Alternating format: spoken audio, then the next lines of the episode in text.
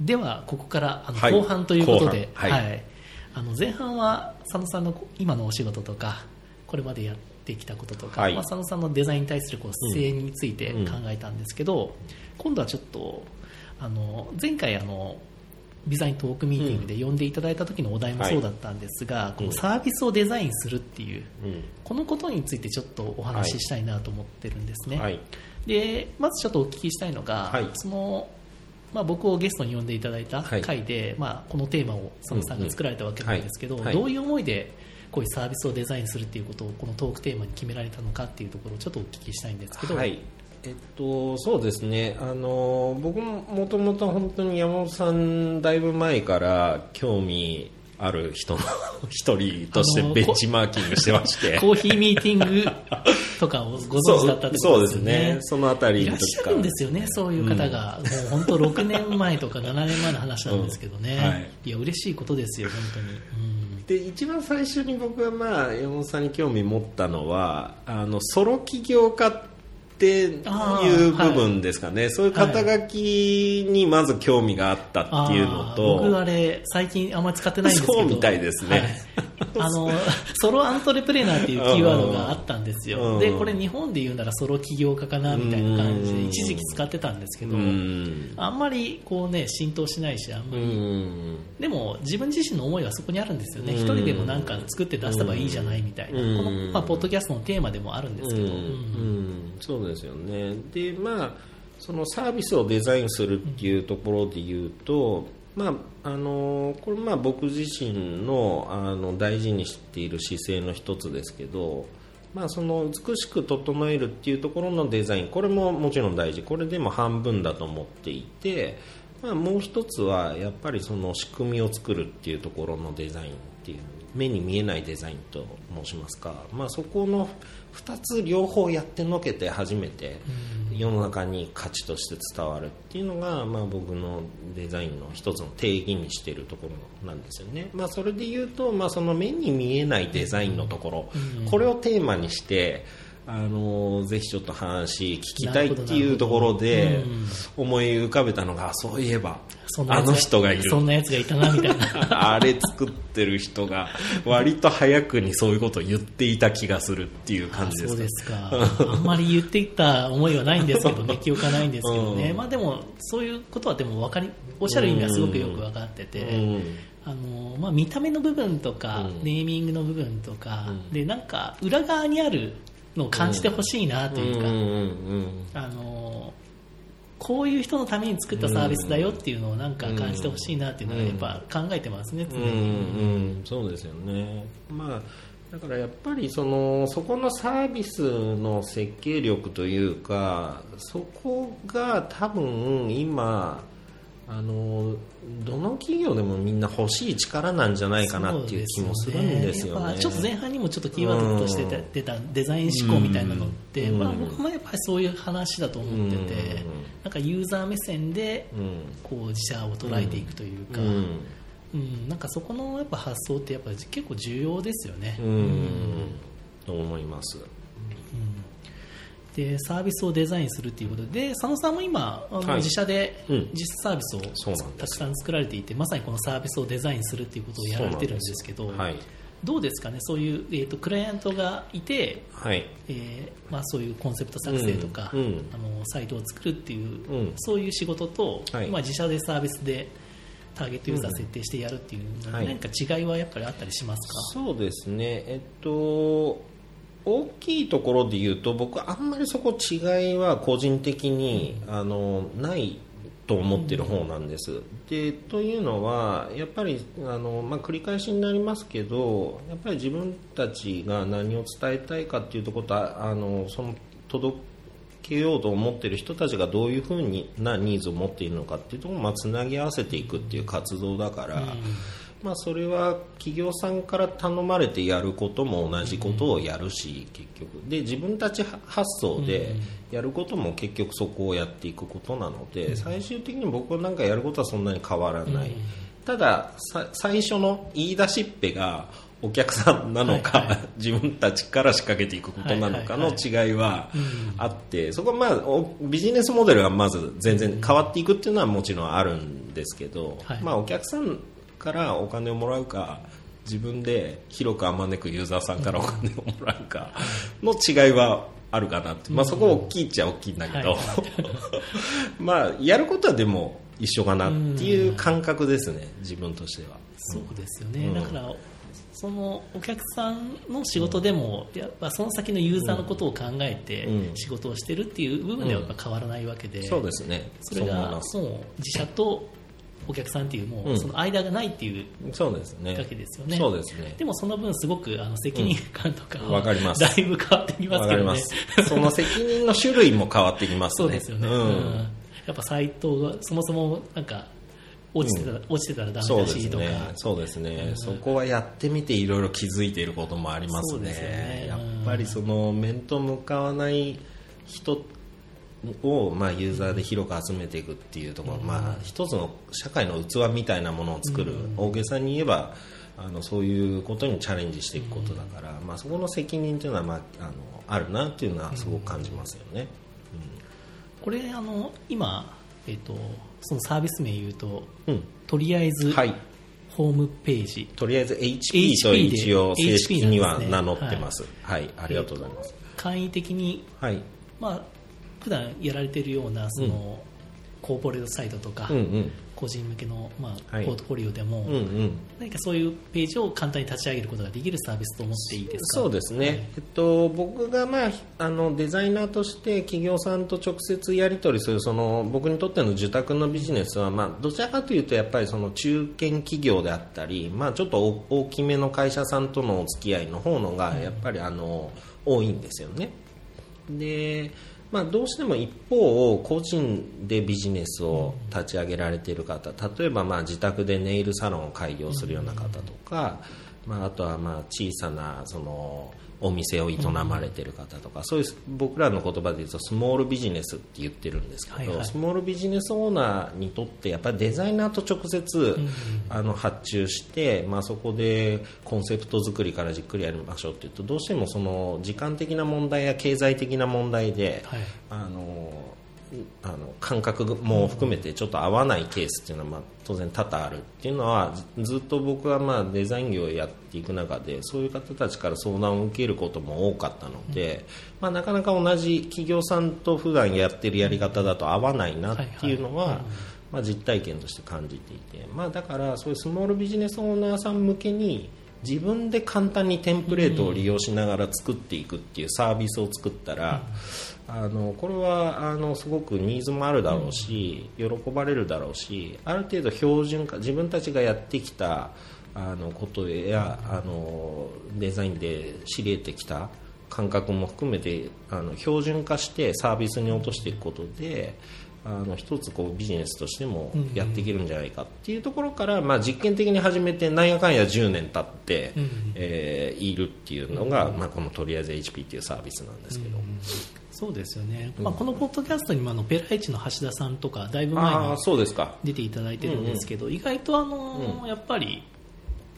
ニーズはすごいあるんだなあっていうふうに思いこのジャますねンルは。うん特にこれからフリーランスとか増えていくっていう時代において、あの自分でうん。自分のはい。ページを作るみたいなところが、やっぱり皆さん欲しいと思われていて、うんうん。まあ、それをなんかブログアメブロとかでやられる方もいるんですけど、うんうん。そのうん本体になるものですよね、ブログとかツイッターとかフェイスブック。そね。そこの本体の部分をやっぱり皆さん独自ドメインでやりたいとかってうんいうような思いがあってそういう時になんかいい CMS ないのかっていう時に、うん。まあ、こういう選択肢としてそね。そこまでフルフルのワードプレスじゃなくていいんだよみたいな。そうですね。まさにおっしゃる通りだと思いまがすっていうものが欲しいっていうニーズはやっぱこれからどんどん増えそうですよね。そうですね。まあやっぱり個人でビジネスをするっていうシーンが、まあ、より一層ねいろんな副業とかそういうところもあの追い風になっていく部分はあるんだろうなと思っていて、ですね、まあ、僕のやってるタイムチケットもやっぱり皆さん自分のホームページはむちゃくちゃやっぱり大事にされてて、うん。うんやっぱり自分のページが持てるってそもそもやっぱ嬉しいでものですそよね。こもあると思います、うん。うん。まあ本当にこういうことをやっているっていうのを表明するある種の、でも多分ちょっと勇気もいることなんですよね、僕らなんかもうずっとホームページいろいろ作ってきてるから感覚はちょっと麻痺しちゃう部分はありますけど、やっぱり自分で仕事を作って自分のサイトを世の中に公開するっていうのは結構やっぱりおっかなびっくりやってる人もまだまだ多いから、まあ、そういう方たちにちょっとこう僕らは気軽に作れる素敵なホームページっていうコンセプトを、まあ、あの掲げてやってるんですけど、そういうちょっとこう優しいきっかけというか、はい背中押しになったらいいかなっていうことで、そういう、まあ、なんかとりあえずやってみようよ、テイクイットイージーだよっていうメッセージが、うん。ちょっと日本って何かやるとすぐ叩かれるみたいなところも僕はなんかあんまり気持ちよくないなと思っていて、まあ、そういうこうテイクイットイージーなメッセージっていうのをもっと増やしたいなとかなるほどそういうところもこのサービスにはちょっと込めているつもりではあるんですけど、うんいいですね、はい。あの僕、ちょっとあの海外のサービスとかも割と見てるんですけど、はい。あのやっぱり海外と日本で違うなっていうのが割とあの、うん。履歴書サービスというかポうん。ートフォリオ、うん。海外のあのデザイナーとか割と自分のポートフォリオページバンバン公開してるんですけど。日本で意外とまだまだそのポートフォリオうん文化っていうんですかね、うん。自分のうん。これまでの経歴これですよっていうのを作ってる人がなかなかそんないないっていうのがあって、そこら辺がやっぱりもっとみんなが作りやすい時代になればいいなみたいな。ふうには思いますけどね。うん。確かにそこはいいと思いますね。なんかこう、僕なんかも立場上こうフリーのデザイナーさんからこうデザイナーさんとも限らないですけどライターさんとか、マイのクリエイターさんが、まあ、あの売り込みに来てくれることもあるんですけど、まあ皆さんちょっとこうあんまりそのポートフォリオをちゃんと作ってる人っていうのはなんかまだまだ少ないなっていう感覚はうんありますよね。うん。なんかそんな感じがして、まあ、公開できないポートフォリオもあるのかもしれないですけど、やっぱりそういうビジュアルで勝負する方はぜひ作っていただいたりとか、うん。でもエンジニアであってもポートフォリオの別に自分が関わったサービスとか、うん。なんかそういうふうになっていけばいいなというふそううにはやっぱ思いますよね。そう思いますね、うん。確か意外とあの言えない仕事が結構多いっていうのは課題なのかもしれないですそね。れはあると表に出せないとか。本当に僕それ良くないなと思っていたそうですあれあれなんですかね。契約そうなんですよね。機密保持とかの話ですよね、まあ、代理店さんとかからこう、がんじがらめにされた契約に、そう。だからそうなるとやっぱフリーランスの方がより次の仕事に行くためのこととしてあんまり良くないんでちょっとそこがここうなんかオープンになった方がやっぱいいんだろうなとは思いますけどね、うん。結構そこはまあ副業に関してもそうなんですけどうん割とやっぱ副業も禁止しててまだまだやっぱ禁止してる企業は多い多いと思いますね。ね。だからあんまりこうね自社で抱えて自社のノウハウは他に出すなっていううん。発想よりもいろいろこう副業してうん。なんかいろんなところのノウハウをこっちにこっちのプロジェクトも入れてくださいよっていう発想になった方がうん。今後やっぱりいい人が集まりやすいっていうのは間違いないと思うので。どんどんそういうプロジェクトが増えていくような予感はしてますけどね。うん。なんかその両軸あるような気がしていて、なんとなくそのオープンソース的な考え方っていうのは、まああのいあのある一定層こううんそういう考え方になってきた部分も感じるけど、一方でなんかそれこそアップルとかって真逆な感じじゃないですか。なんかなんかそのあたりっていうのは本当どうです？山本さんなんか逆に質問しちゃってるけど、僕はまあ,、うん。あのなんかすごい古き価値観で、クリエイティブなことをやってるのがアップルっていうところで,、うん。で新しい価値観で新しいことをやるっていう企業もやっぱりあって、うん。まあ、そういう方が僕はいいんじゃないかなと、うん。それ別に成功するしないは限らずですね、うん。アプローチの仕方としてうん。何か成功のパターンがいくつかあるんだろうなみたいな。ので、古いやり方で古い、うん。あの価値観を持ちながら成功する企業ももちろんあると思うんですけど、うん。なるほどでもこれからの企業はやっぱり新しい価値観を持って新しいやり方をしていかなければ、うんそうかもしれないですよまあ、アねップルみたいな超絶カリスマがいたとかですね。まあそうですよね。既存のブランディングがある会社はそんなやり方がいいでしょうけどこれからはやっぱりなんか厳しいのではないかなという気はしますけどね。というか僕はそういうのしかアプローチしかできないだろうなとは自分では思います。まあ、ボリュームみたいなのも必要ですからね。その囲い込もうとしても、パイが小さければ囲えないわけですからね。だからアップルぐらいになんないとあれは、あの方法論はちょっと取れないなっていうのはなんとなく思いますけどね。でも最近やっぱりあのサブスクリプションサービスが注目されていて、うん。なんか月額で毎月払ってくれるそういうお客さんを、うん。あのまあ、月額そういう獲得するようなサービスが増えてて、そうなってくるとやっぱり従来のなんかネットサービスってそんなイメージなかったんですけど、うん。普通のお客さん的なイメージっていうんですか、うん。その会社とうん。この製品ずっと使ってますみたいな、なんか関係性になってきたなっていう気はしてて、僕は割とフリーミアムのうん頃のウェブからの世代なので、うん割とうんネット企業との関わり方は、うん。そのお金を払って作る関係性ではなかったんですが、うん割ともうここ最近は企業とうん。お金を払って関係性を築くっていうのが割と当たり前になってきたので、そこでだいぶもしかしたら古き良き、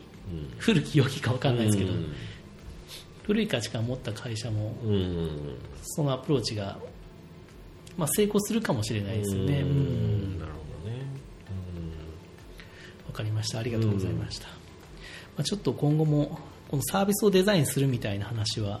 割と面白いテーマなので、そうですね。とはい、このポッドキャストでも取り上げていきたいかなとは思います。はい。じゃあちょっと最後になるんですけど、はい。あの佐野さんにとってですね、はい。良いデザインとは何かっていう。デザインこれ。僕本当仕返しされてますよね。ちなみに、僕この間聞いたこと。はい。そうですね、その時のデザイントークミーティングで、うん。僕がゲストに出た時は、僕が言ったことは、まあ、そのままちょっと繰り返し言えるか分かんないですけど、そのサービスの作り手とそのサービスの受け手との間に、こうストーリーが生まれるものうん。っていうふうな答えをしたと思います。ましたね。素晴らしいなと思って。そう、素晴らしいかは分からないですけど、はい。やっぱり意味合いとしては、そのサービスを使った人がうん。何か語りたくなるような、うん。そういう体験を提供できることがいいデザインなんだろうとうん。いう意味合いなんですよね。いやすごく僕それもうとっても共感してしまったので、はい。本当同じですって言いたいぐらい。ダメですか？それじゃ。いやちょっとやっぱり佐野さんならではの回答がやっぱり欲しいんですけどね。そうですよね、あのー結構これ本当僕一応デザイナーなんで、あのこれ見つけられたら本当になんか究極な質問なんですよね。やっぱり良いデザインとは、はいはいはい。もしかしたらそれが本当これだってあの見つけられたらデザイナーを辞める時なのかなって。っていうぐらい思うぐらいの究極な質問ではあぱりデザりますけどイナーだからよりね、うんもうちょっとうん。すぐには答えられないっていうそうです問いなのねかもしれないですね。ただまあでも、ほんうん、その中で今じゃあ何かなって思う、うんいうところでお話しするとすれば、うん、僕はあのやっぱり自分の満足と相手の満足とが一致するっていうことかなって思ってて。自分っていうのはそのデザインを作った人そうですね、うん、作者がよしいいもんできたっていう感覚と、あこれ素晴らしいねっていう受け手の感覚が一致すること。うんじゃないかなと思うんですね、それを目指しては一応どんな仕事も一応それを目指すっていうことかなと思う、お客さんがいくらいいと言っててもいくら売れているとしても、自分がうんっていうものがいいデザインかというとやっぱそうじゃないですし自分がよっしゃって思ってたとしてもそれがやっぱりいいねっていうことの共鳴がついてないとやっぱりそれはもしかしたら独りよがりっていうことになるかもしれない。ただでもそれって本当に難しくって、はい。まあ、ゴッホとかやっぱり死んだ後認められるみたいな、まあ、ああいうもう本当に事例もあるからなんかそこのどこいつそれを判断するかっていうのがすごく実は難しいところ、まあ、これデザインとも限らずなんかクリエイティブな活動や、あのまあ、アートも含めた全般的に言えるなんか作り手と受け手の、うん。ものそこが存在するものを全て言えるかなと思うんですけどそこの両方のよしっていうのが一致するっていうのがいいデザインかなという気はしてますね。佐野さんも、もう言いにくいかもしれないですけど、まあ、自社サービスとかクライアントのワークも含めて、よしっていうのは何パーセントぐらいですか？あ今やってることですか、はい、あこれまでの累積でもいいですこれは自分的によし。でお客さんとの受け手もよしだったっていう率でいうと。そうですね、うん、まあでも一応合格ラインのものしか出さないっていうあなるほど。あのことではやってます。あじゃあボツになったらもうとりあえずボツになったものそうですね。あのうん。あのもちろんデザインってやっぱりその最終的に発表に至る前の途中段階のもののアイディアっていうのもいっぱいあるんでそのまあ世に出せなかったものっていうのもまああるんで、まあ、そこはやっぱり何らかの理由があってその両方の良しに至らなかったっていうことかなと思っていて、まあ、そこがまあ両方の良しっていうのが至らないと逆に出さないようには、うん、していますね。なので、まあ、すごいまあなんかあんまりあれですけどあの大声で言うのは怖いですけど一応出してるものは自分の中ではよしなもの、はい、そうですね。なるほどなるほど、はい、そうですね、うん、そうか、うん、僕はあの、まあ、例えばその外部のパートナーさんに、はい、まあ、作っていただくこともあるんですけど、うんよしと言わざるを得ないクライアントもいませんかね、こんだけやってもらったからみたいな、うん、それはあると思います。そこはしてありますよね、だからやっぱりそこは割とすごく客観的に見る必要がありますよね、うん、そうですね、だからそこは僕もあのよく実はうちのスタッフにもそういう話をするんですけど、お客さんが、まあそのまあ、じゃあデザインをあのプレゼンテーションして、で、まあ、それで決まりましたっていう、結果としてはそれでゴーサインが出ましたっていう、その奥底にある顧客心理までちゃんと見るべきだっていう話をよくしていて。でああのいいデザインありがとうっていう言葉でも、ああまあ、まあいいデザインありがとうございましたっていうのと、まあ、妥協点は 妥協点は超えてきたなみたいなところもありますよね。まあ、本当に素晴らしいデザインですねっていうのと、そこってどっちだったのっていうことをやっぱり受け止めていかなきゃいけないし、っていうのはすごく僕も結構意識はしてますね。いややっぱり人間対人間だから、やっぱりそうやってどうしてもこう、情が入る部分はあるんですけど、そうですね、作り手としてはやっぱりそこはシビアに評価を受け取らないといけないっていうのはありますよね。まあ、あともっと言うと、クライアントワークの場合は僕よく2人のお客さんっていう言い方をするんですけどやっぱり目の前のその企業さんという意味でのクライアントさんですよね、まあ、そこもお客さんだし、まあ、その先にいる。やっぱり例えばさっきの豊建設さんの話であれば、まあ、その豊建設の社長も僕にとってはお客さんだけど、その豊建設で家を建てている、あの一般の方も当然ながら、あのお客さんなわけですよね、そこも含めてズバッとコミュニケーションが通っているか、そこのやっぱり満足度っていうのを見なきゃいけないかなとも思うので。かなかその条件が全部こう揃うデザインっていうのは、まあ、毎回本当に生みの苦しみは感じますけど、それはまあやっぱりでも作れないとやっぱプロとは言えないのかなとは思ってますよね。割とウェブサイトとかだと難しいのが、そのお願いする会社が例えばこう見積もりとか取ったりするときに、サイトまではやっぱ作ってもらえないわけじゃないですか、どの程度まで皆さんこうなんかそういうコンペみたいな時はど。の程度まで出すんですか、あなるほど無料でやる仕事っていうんですか、そういう意味では、うんまあ、あの受注なり契約なりに至る前までの活動っていう意味ですよね、はい、そこが結構コストかかったりすると、はいはい、なんかあまりよくないじゃないですか。そうですね、うん、そこはあの結構本当にどのデザイナーさんも悩んでるところなんじゃないかなとは思うんですけど、ね、ガリガリに作っちゃ,、ちゃうとそれはもうほとんど仕事になってるし、うん、そうですね。難しいですよね。ちょっと僕そこら辺の感覚がわからないんですよね。そうですね、うん、あの僕は独立したての頃は、もう結構採算度外視で、はいはいはい、あのあんまり契約のこととか、受注のことはそこまでだから今はここまでしかやれませんとか言ってると仕事にならなかったので、もうこれはちょっと面白い仕事だなと思ったら全力投球で。あのロックオンしていくぐらい やってましたけど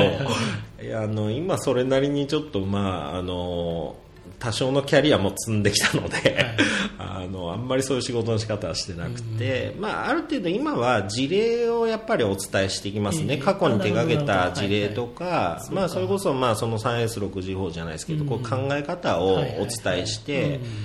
で自分だったらこう御社に対してはこういう取り組み方でこういうやり方をご提案しますよって過去には例えばそういうやり方でこういう事例も作ってきましたよっていうことをあのなるべく丁寧に具体的にお伝えします。そうです。ね、うん、やっぱり、まあ、さっきちょっと前にも話しま、うん、ちょっと違う意味で話しましたけど、やっぱポートフォリオが充実してると、うん、そういうなんか自分の次の仕事がやっぱ取りやすいというか、つな、がりやすいっていうのはやっぱありますよね、それはあると思います、